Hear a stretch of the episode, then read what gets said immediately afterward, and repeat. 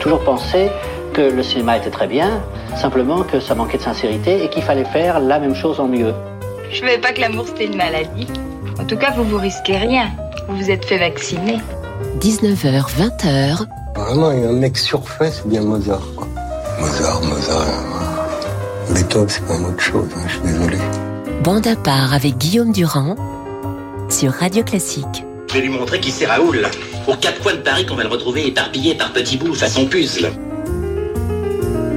Bonjour à tous, il est vrai que le passé de Bernard Blier à Frédéric Chopin, c'est tout un monde, mais c'est aussi celui de Bande à part avec Philippe Gau, Carole Beffa, Marc Lambron. Et donc, à la fin de cette émission pour les livres, Josiane, Josiane Savigno, en cette semaine de Nobel de littérature, elle nous parlera de Mes fantômes et moi. Donc un livre signé par l'acteur Gabriel Byrne, mais elle nous expliquera pourquoi ce livre est digne d'intérêt. Frédéric Chopin, 1er mars 1810 en Pologne, 17 octobre 1849, donc disparition à Paris. Un des géants de la musique, nous avons déjà parlé de Wagner.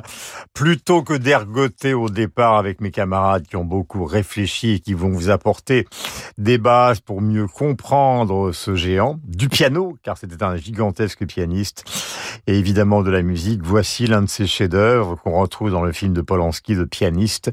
C'est la balade numéro un interprétée par Christian Zimmermann, version qui date de 1987.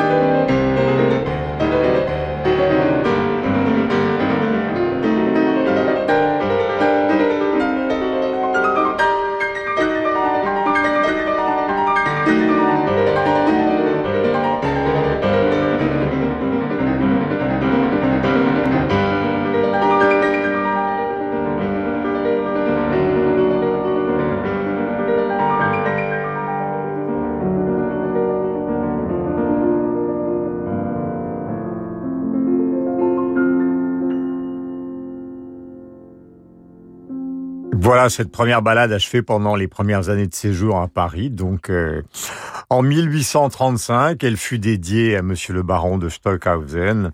Et Robert Schumann, en 1936, elle considérait que c'était l'œuvre la plus proche du génie de Chopin. Chopin lui ayant répondu, je suis heureux car moi aussi je l'aime le plus, c'est mon œuvre la plus chère. Nous enchaînons pour euh, planter le décor avec nos camarades, donc avec euh, le concerto numéro 1 en mi mineur. C'est Lang Lang avec le Philharmonique de Vienne, dirigé par Zubin Mehta, et nous sommes en 2008.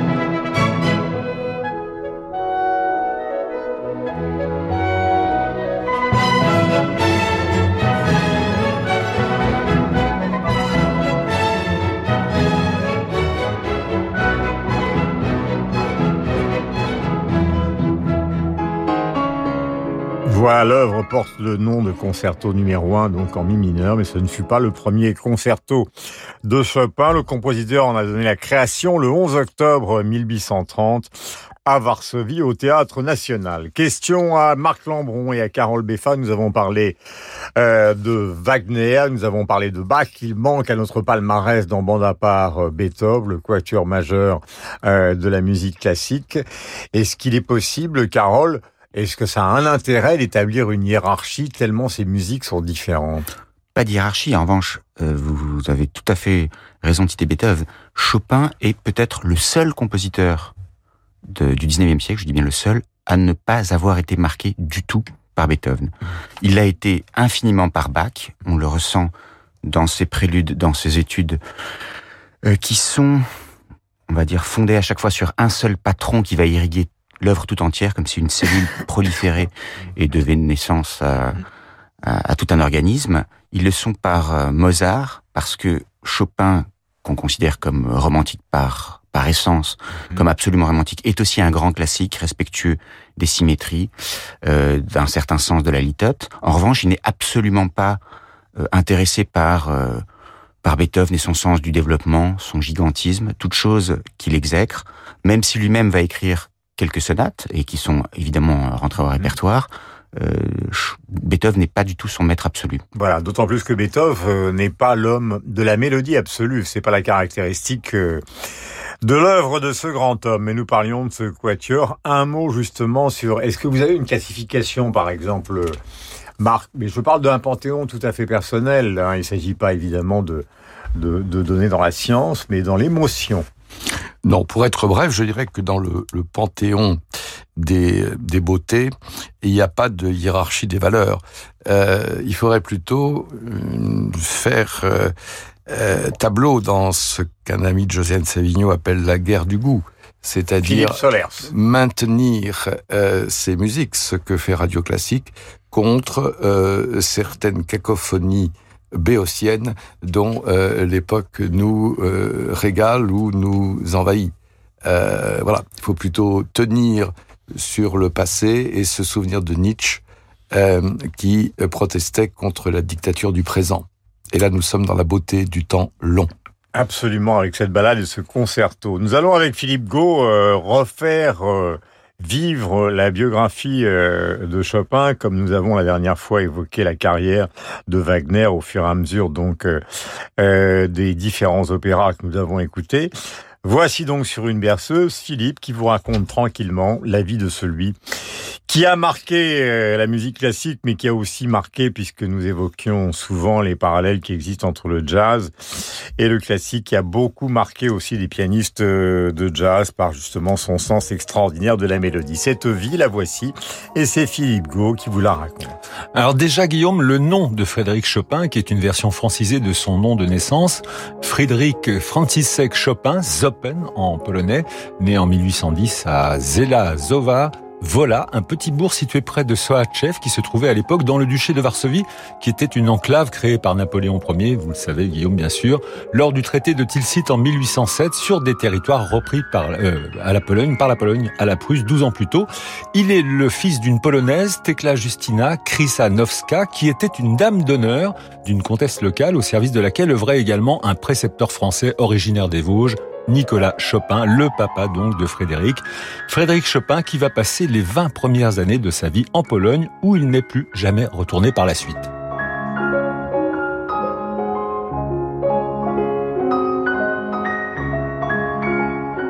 Alors une jeunesse polonaise que Chopin passera essentiellement à Varsovie, où il s'initie au piano, notamment grâce à sa maman, qui joue à la maison des airs populaires. Très vite, ses parents se rendent compte que le petit Frédéric est très doué pour la musique, une sorte de HPM au potentiel musical. Et à l'âge de 6 ans, il est formé au piano par un musicien tchèque, grand fan de Bach, Mozart et Haydn. Ce Wojtek Zivny était en fait violoniste de formation, ce qui a fait dire que Chopin a pratiquement été autodidacte. Quoi qu'il en soit, le talent précoce du garçonnet ne tarde pas à émerger et c'est à l'âge de 7 ans qu'il compose ses deux premières polonaises, 7 ans. Un an plus tard, il se produit déjà régulièrement dans les cercles mondains de l'aristocratie de Varsovie avant d'intégrer en 1826, à 16 ans donc, la haute école de musique de Varsovie où il apprend la rigueur dans la composition tout en continuant de composer et de se produire en public, notamment à l'occasion d'un concert en mars 1830 où il joue pour la première fois une de ses compositions, le concerto en la mineur.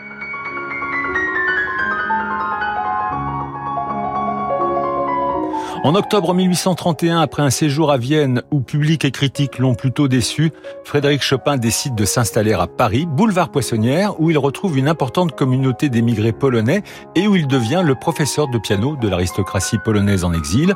Paris est à l'époque la capitale mondiale du piano, y vivent et se produisent de grands virtuoses tels que Franz Liszt et surtout Frédéric Kalkbrenner, qu'admire le jeune Chopin et grâce auquel il donne son premier concert à Paris en 1832, trois ans avant d'obtenir la nationalité française. Paris où il vécut jusqu'à sa mort en 1849, une mort probablement due à une tuberculose. Paris aussi où il rencontra deux des femmes qui ont le plus compté dans une vie sentimentale, passionnée et romantique évidemment. Alors, il eut d'abord la belle comtesse Delfina Potoka, grande figure de la diaspora polonaise exilée à Paris, dont Frédéric Chopin fut le professeur de piano à son arrivée en France, et secrètement amoureux, mais avec laquelle il paraît qu'il ne se serait rien passé. Mais surtout, il y a Georges Sand, alias Aurore Dupin, ex-baronne du Devant et ex-compagne d'Alfred de Musset. C'est par hasard qu'ils se rencontrent par l'intermédiaire de Franz Liszt et de Marie Dagou en 1836.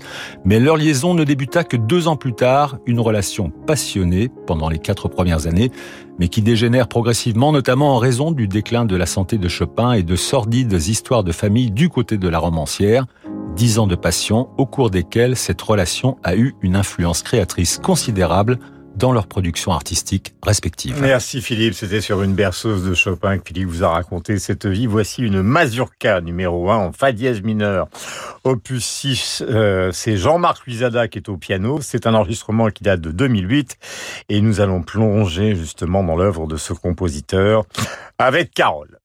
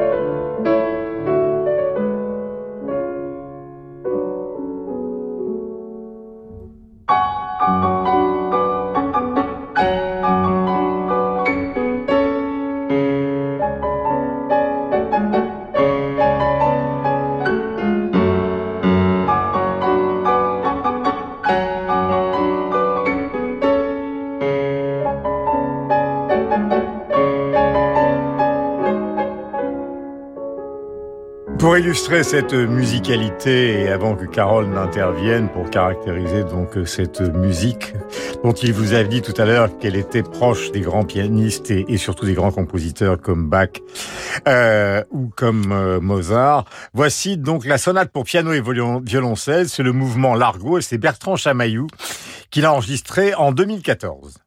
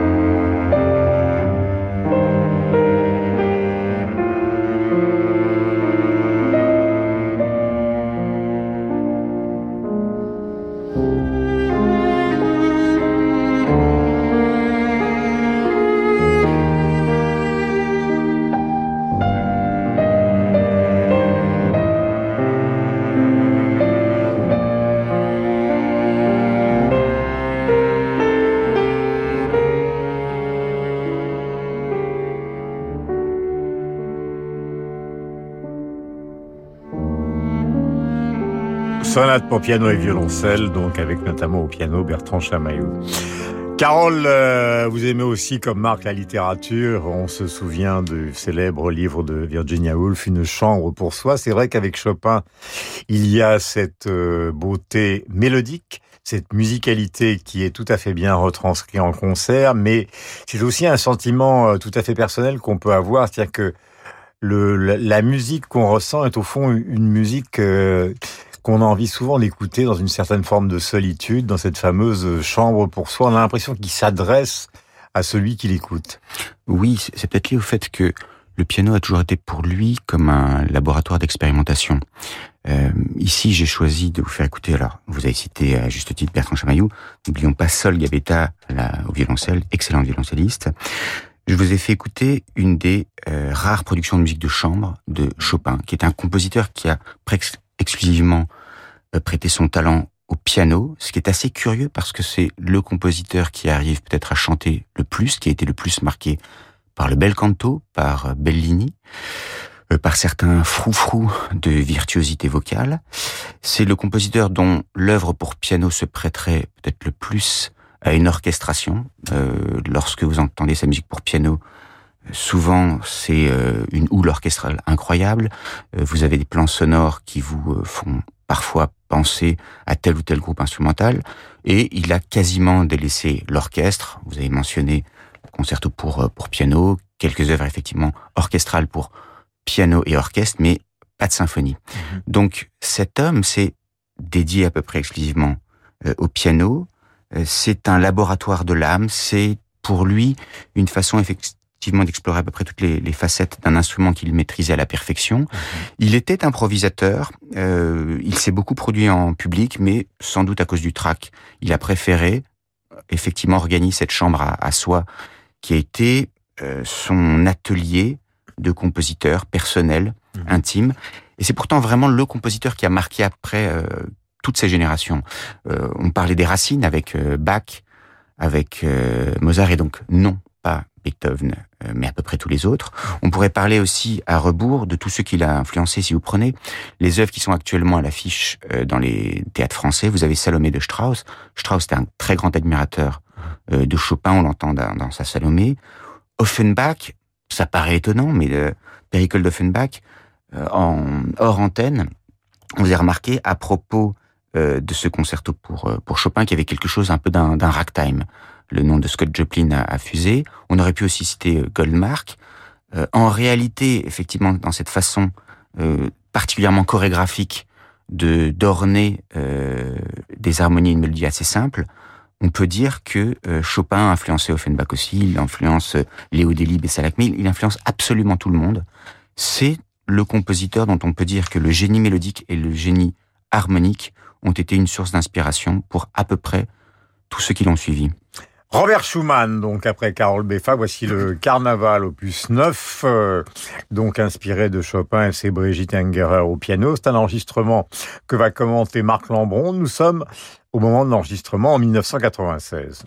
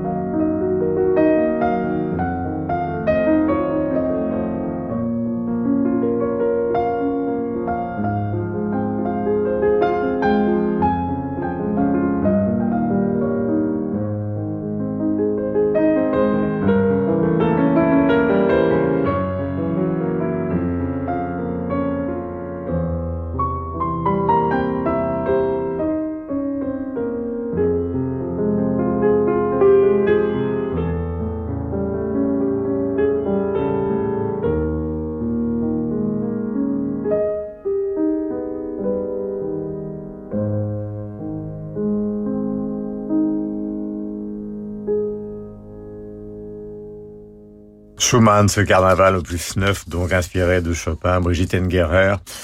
Ça date de 1996, euh, c'est absolument sublime et d'un romancier à l'autre, avant que Marc ne s'exprime, je voudrais qu'on écoute un mois avant sa mort, quelqu'un qui était, comment peut-on dire, tétanisé par Chopin, André Gide. J'ai passé avec Chopin plus d'heures que je n'en ai passé avec personne d'autre, avec aucun auteur.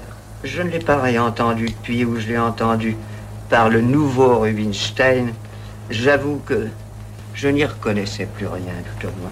C'était joué avec une telle rapidité. On ne pouvait qu'applaudir comme à un tour bien exécuté d'un acrobate qui fait un saut périlleux.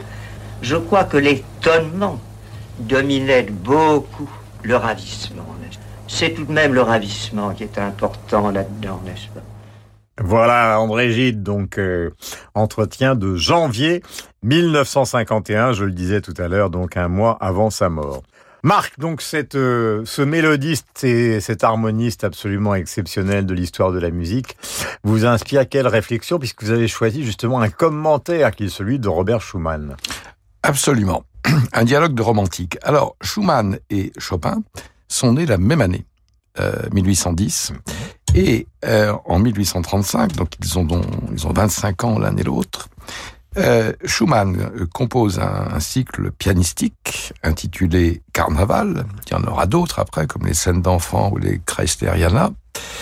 Euh, et donc c'est l'idée du, du, carnaval, de, du bal masqué. Euh, il y a 22, 22 petits morceaux, 22 fragments intitulés Pierrot, Harlequin, Coquette et Chopin. Alors, que fait Schumann? Eh bien, c'est un pastiche du style de Chopin, à la manière de. Ce qui veut dire, entre parenthèses, que lorsque Chopin avait 25 ans, il était déjà imitable. Donc, il avait dessiné, il avait posé son style.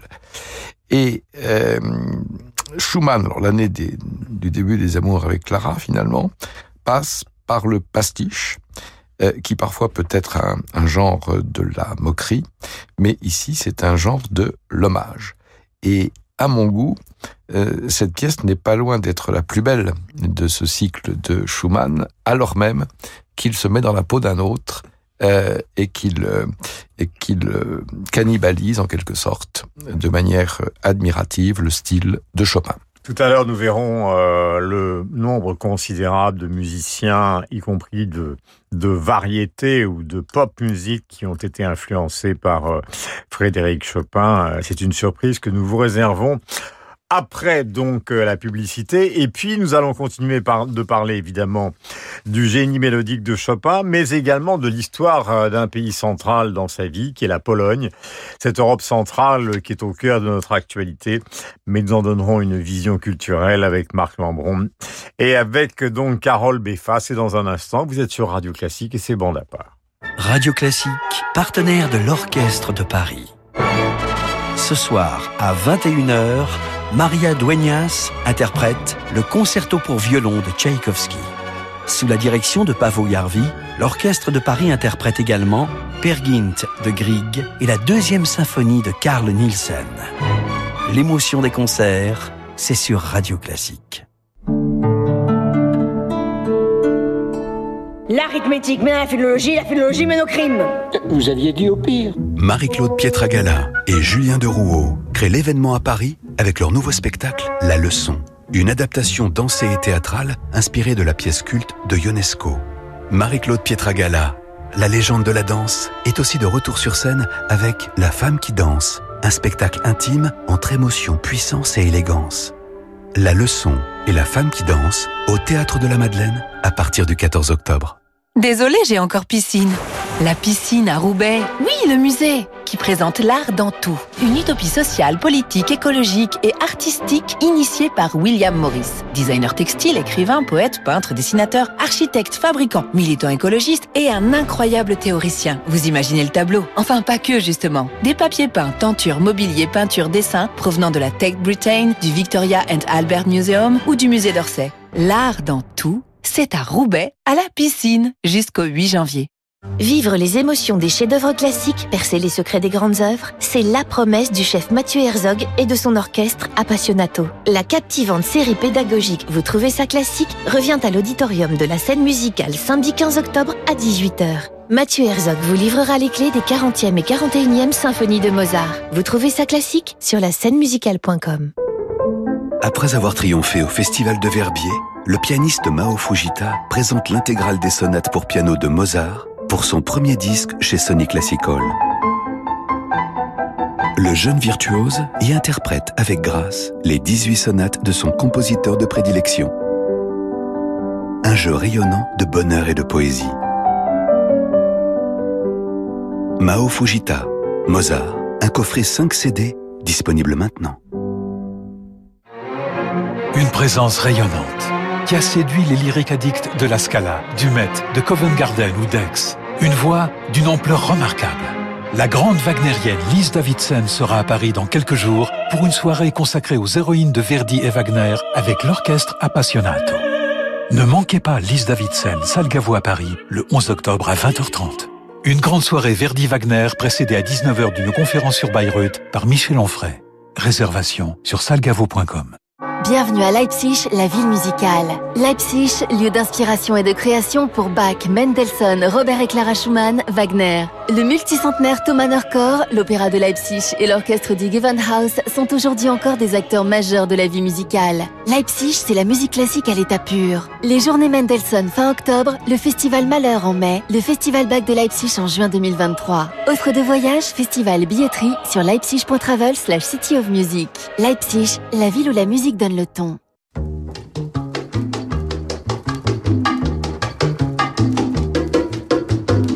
De ma peinture, je dirais que mon œuvre picturale est une grande catastrophe. C'est pour ça que ça paraît paradoxal que d'un côté je considère que je suis le plus grand génie et de l'autre côté que ma peinture est très mauvaise. 19h, 20h. Je suis pas une vraie actrice. si, c'est vrai, je vous assure que c'est vrai. Non, non, je le dis rien, mais c'est vrai. Bande à part avec Guillaume Durand sur Radio Classique. Voilà, Dali et Deneuve, donc pour commencer cette deuxième partie. Et voici trois versions du concerto numéro 20 plus 28 de Frédéric Chopin qui a inspiré Comme je vous le disais tout à l'heure, de nombreux artistes pop et même euh, disco, c'est Bertrand Burgala qui nous a choisi cette sélection. On commence par une version orchestrale de Gian Piero Reberdi, Reberdi, pardonnez-moi, pianiste et producteur italien, connu pour avoir fondé en 1979, ça n'a pas échappé à Marc Lambron, le célèbre orchestre de chambre Rondo Veneziano qui interprétait les arrangements modernes de musique classique. Voici ce concerto numéro 1, version italienne contemporaine.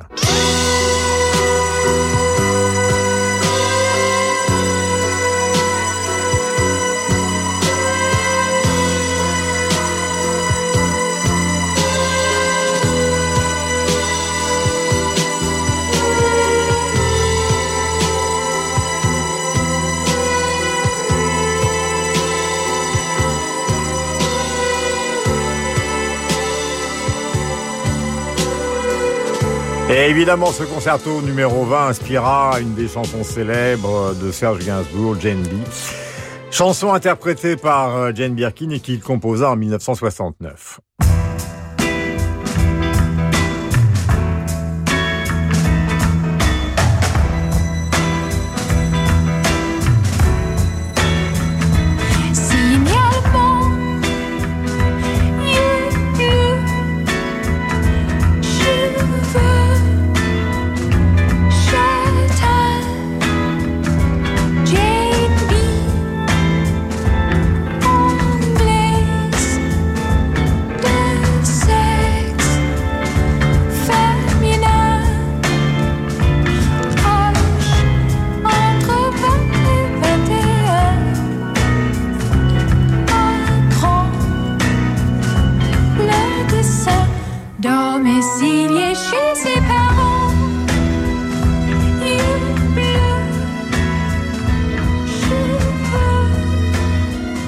D'une manière pédagogique et festive, nous adorons faire ces liaisons qui existent entre la musique classique et évidemment les musiques contemporaines. Le prélude numéro 20 aura inspiré quantité d'autres artistes classiques comme Rachmaninoff pour ses variations sur un thème de Chopin, mais également donc Jean-Luc Ponty pour le jazz, Ken Skinner, Vince Guaraldi ou encore le Bill Evans trio, trio pardonnez-moi, dans le morceau qui s'appelle Blue Interlude. Et là, c'est dans une autre partie de ce concerto numéro 20 que l'on retrouve l'un des plus gros tubes disco des années 70, le fameux Could It Be Magic de Barry Manilow. Baby, I love you, engkau kau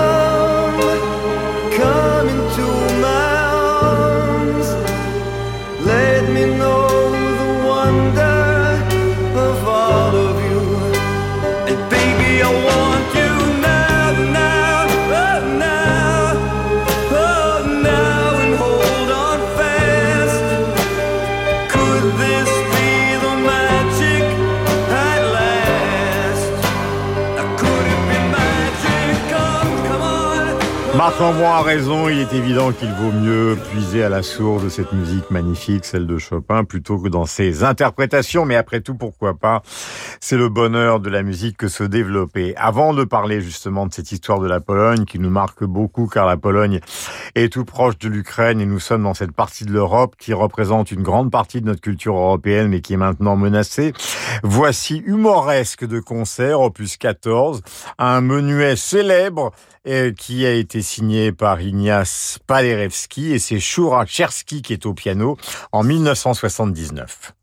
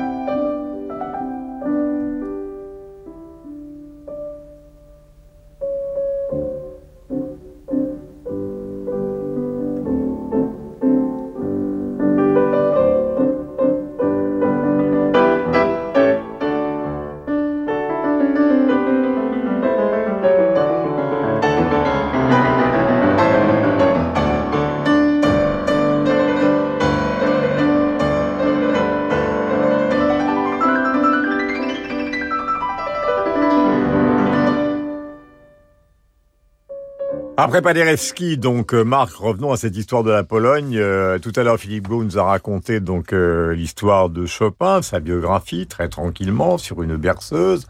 Mais l'histoire de son pays d'origine est aussi importante pour la résonance qu'il implique dans la situation actuelle que nous connaissons tous en Ukraine, c'est-à-dire cette Europe centrale ultra cultivée et qui a des relations avec la France perpétuelles.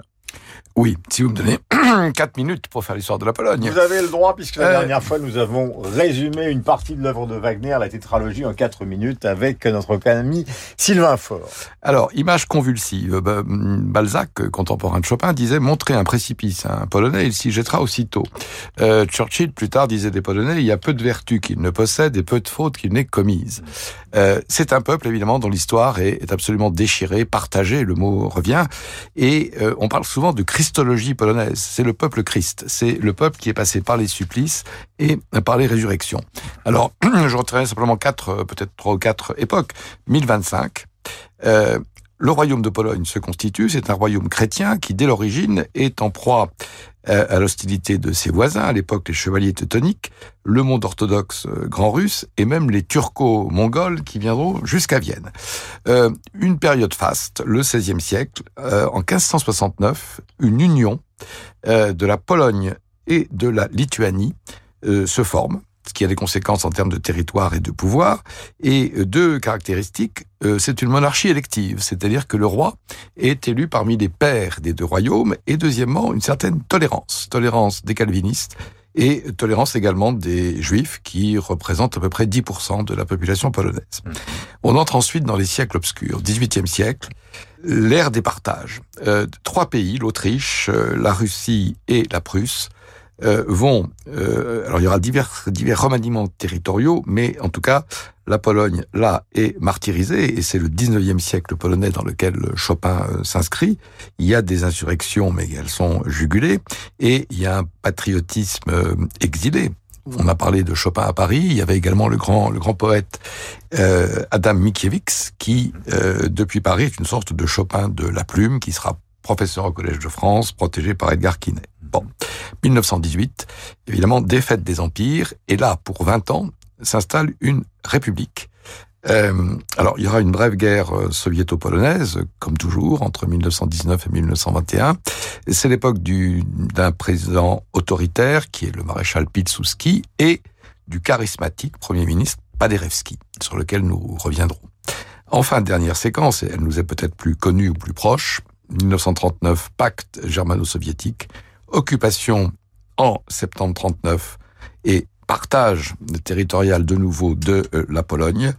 Et là, euh, ce sont des non-polonais qui vont euh, déchirer le, le, siècle. Katyn, Belzec, Sobibor, Treblinka, Majdanek, Auschwitz.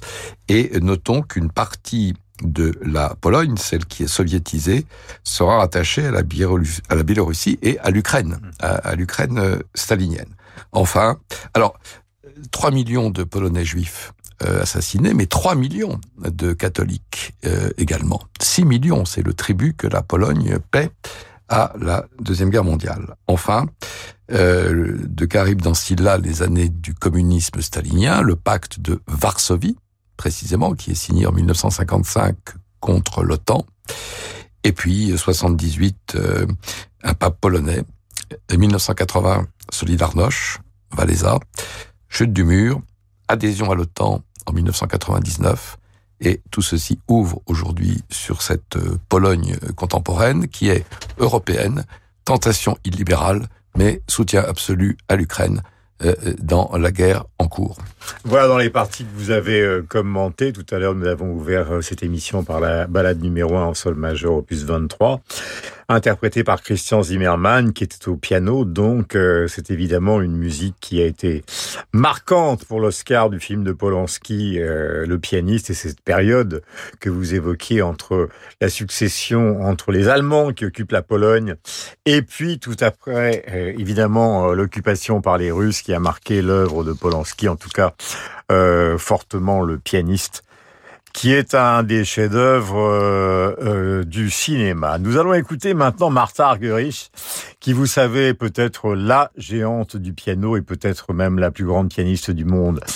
Actuellement, euh, elle est au clavier en 1975 et Carole va commenter un prélude numéro 15 en ré bémol majeur. La voici.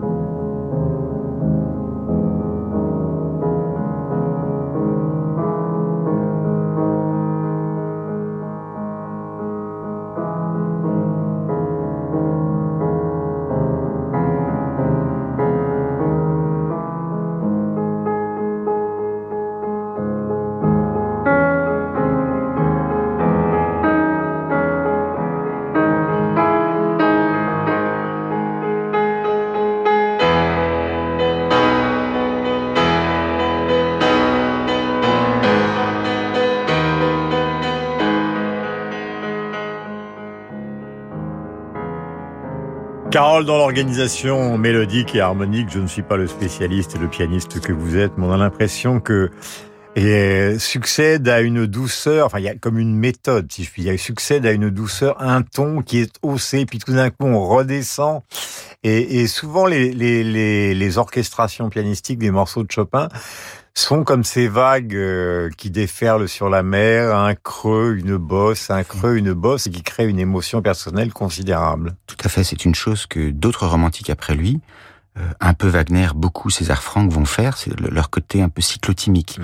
le côté un peu magnético-dépressif que l'on trouve aussi parfois chez, ah, chez Schumann, qu'il était, qu'il était beaucoup, lui pour le coup. Euh, et vous avez raison. Alors, Prélude, c'est cette euh, œuvre de musique euh, abstraite, absolue. Euh, les éditeurs ne sont pas privés de leur donner des titres, ce qui faisait se dresser les cheveux sur la tête de Chopin qui n'en voulait pas.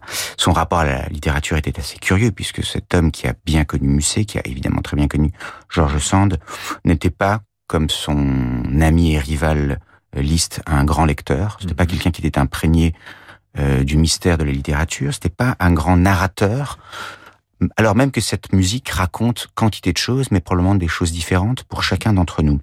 Ici, euh, ce prélude, c'est l'un des nombreux préludes qu'on a pu appeler prélude pour la goutte d'eau. À vrai dire, ils sont tellement nombreux à pouvoir revendiquer ce titre mhm. un peu anecdotique qu'on ne sait pas trop quel il s'agit. Mais il a été écrit à Majorque. Euh, c'est d'ailleurs très bien raconté dans un roman de, Jean-Yves Clément qui est réédité aujourd'hui au, au, Passeur, Retour à Majorque justement, où vous avez cette idée effectivement euh, d'une musique qui se forme elle-même, qui paraît naître des doigts du, du pianiste qui les pose sur le clavier, un peu selon le principe de l'improvisation, mais Chopin n'était pas seulement un génie de l'improvisation, c'était quelqu'un qui aimait euh, ciseler, polir à chaque fois euh, ses vers, son matériau et sa musique, ce qui en fait euh, l'un des euh, chercheurs de perfection les plus incroyables de toute l'histoire de la musique. Je voudrais dire aussi que dans cette œuvre considérable, il n'y a pas de déchets, ce qui est quand même très rare chez les compositeurs. Tout à l'heure, Marc Lambron, après ce commentaire donc de Carole Beffa, vous évoquiez le maréchal Pilsudski et son premier ministre Paderewski, qui fut lui aussi compositeur. C'est-à-dire qu'il était à la fois premier ministre et compositeur. On imagine assez peu ça en France actuellement, et même euh, si on remonte dans le temps, ils furent très peu nombreux. Fort peu.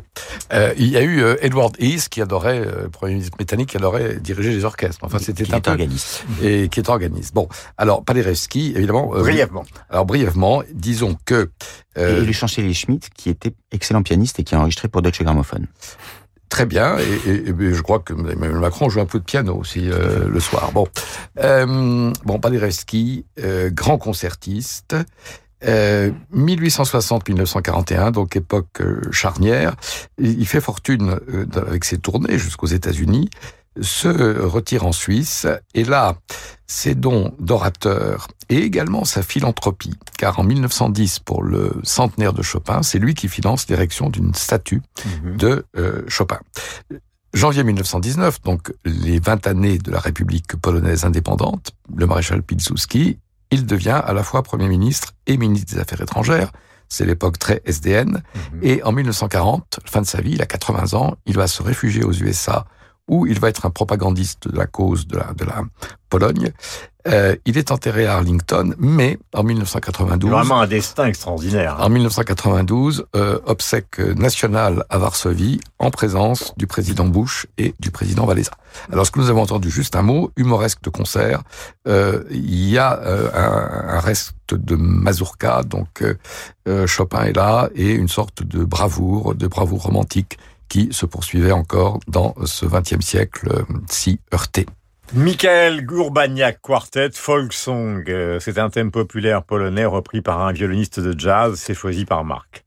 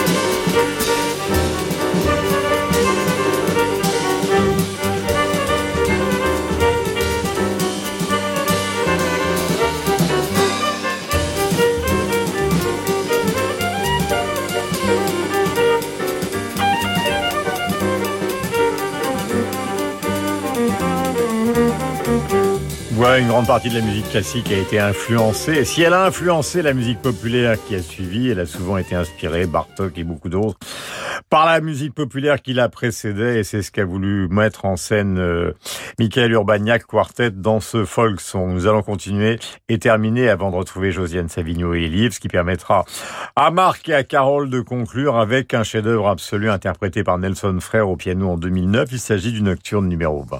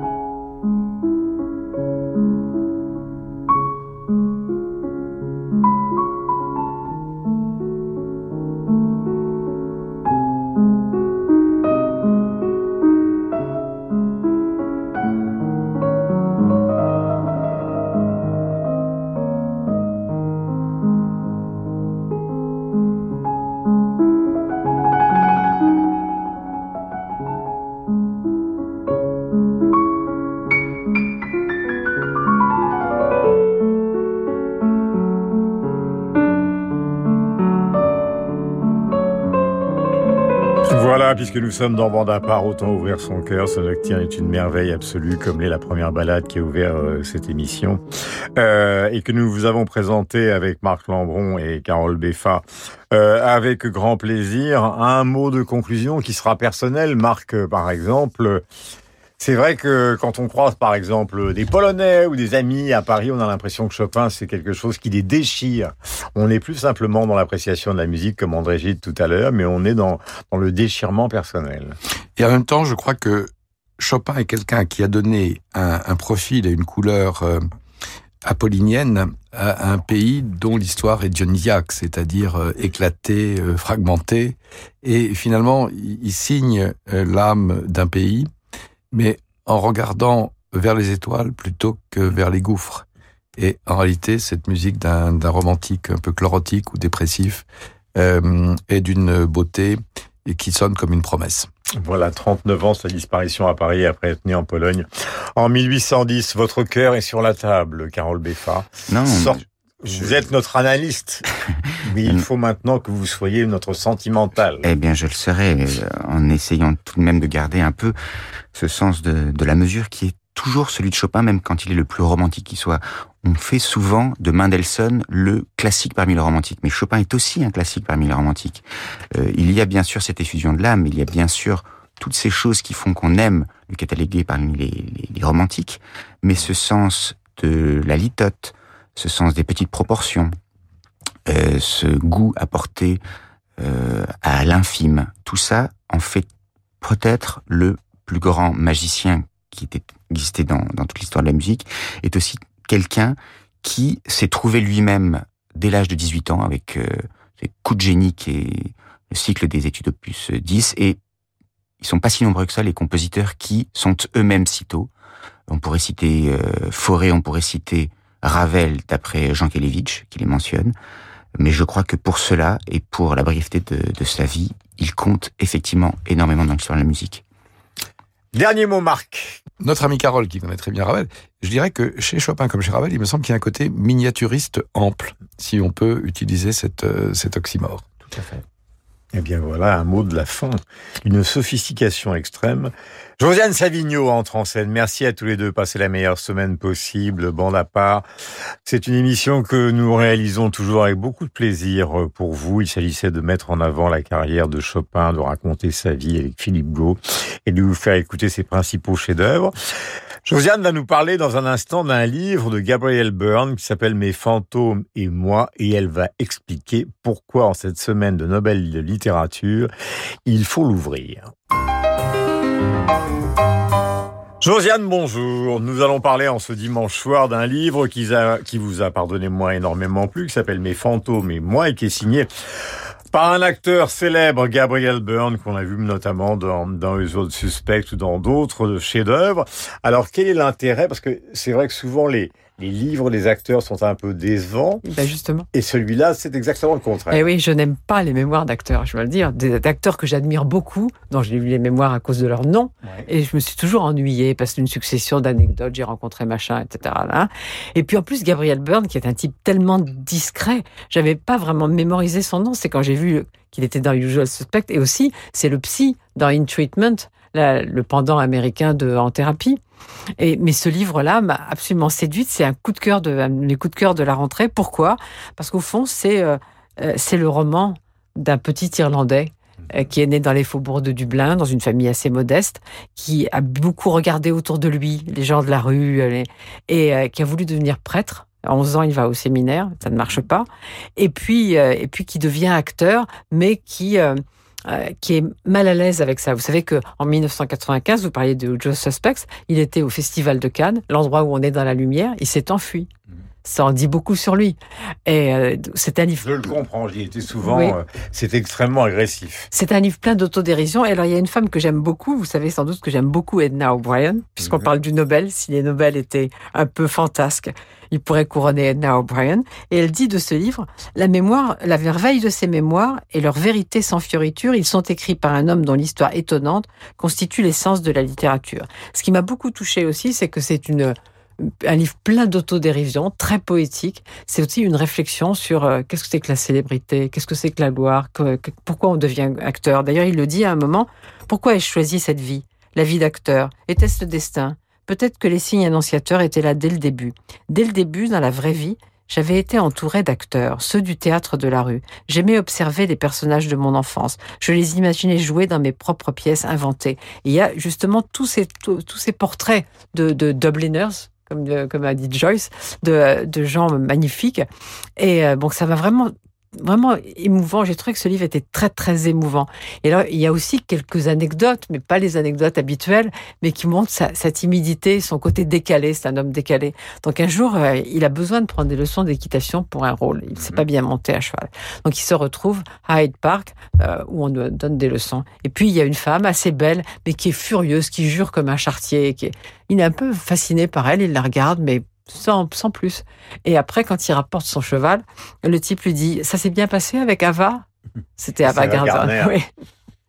Et, euh, et vraiment, moi, j'incite tout le monde à lire ce livre, à lire ce. euh, on- on- pour moi, c'est un roman. C'est le, roman d'un d'un jeune d'un jeune Irlandais qui est au fond propulsé euh, sur scène. Bon, il cache pas aussi euh, sa timidité, cette espèce de, côté barricadé qu'il a. D'ailleurs, euh, il n'est pas venu à Paris pour faire la promotion de son livre. Son éditrice, Sabine Vespizer, a, beaucoup insisté et il répondait pas. Il était le silence. Et puis tout d'un coup, il a dit non, j'ai des engagements, je peux, je peux pas venir. Mais, mais je crois qu'il est. Et d'ailleurs, il n'a pas caché aussi ses problèmes avec l'alcool, qui sont forcément liés à son, à son angoisse.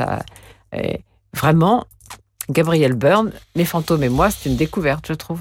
Garland a produit, euh, vous le savez, Josiane, de d'immenses écrivains qui ont eu une influence euh, sur la littérature mondiale mais et plusieurs pas prix eu le Nobel. prix Nobel, comme James Joyce. Oui, c'est vrai. N'est-ce pas? C'est vrai. Et, et aussi d'immenses acteurs, car si on parle de Gabriel Byrne et de sa discrétion, alors il y en a un qui est totalement énigmatique, c'est Daniel Day-Lewis, qui est probablement le recordman des Oscars euh, parmi les, les, les, les, les acteurs, disons, contemporains. Mais Euh, vous me disiez qu'il y avait un autre Gabriel Byrne. ah oui, il y a un Gabriel Byrne qui, je crois, est saxophoniste, enfin j'en suis même certain, qui est saxophoniste dans un groupe que je vais retrouver la semaine prochaine pour répondre à votre question. Et qui est irlandais aussi. Hein, ah, non, je ne crois pas, non, Non non, il est new-yorkais. Euh, il est new-yorkais, mais la semaine prochaine, nous parlerons du Nobel de littérature, si vous voulez bien, puisque il a été donc euh, désigné cette semaine. Le livre s'appelle Mes fantômes et moi. Et c'est la poésie euh, de mémoire plutôt que des mémoires anecdotiques signées par Gabriel Byrne. Chez Sabine Vespizer. chez Sabine Vespizer. C'était donc euh, Bande à part avec Josiane, avec euh, Philippe Gau, avec Marc Lambron et avec Carole Beffa. Ne me demandez pas le sujet de la semaine prochaine. Nous étions avec Chopin. Restons sur la merveille euh, de sa musique.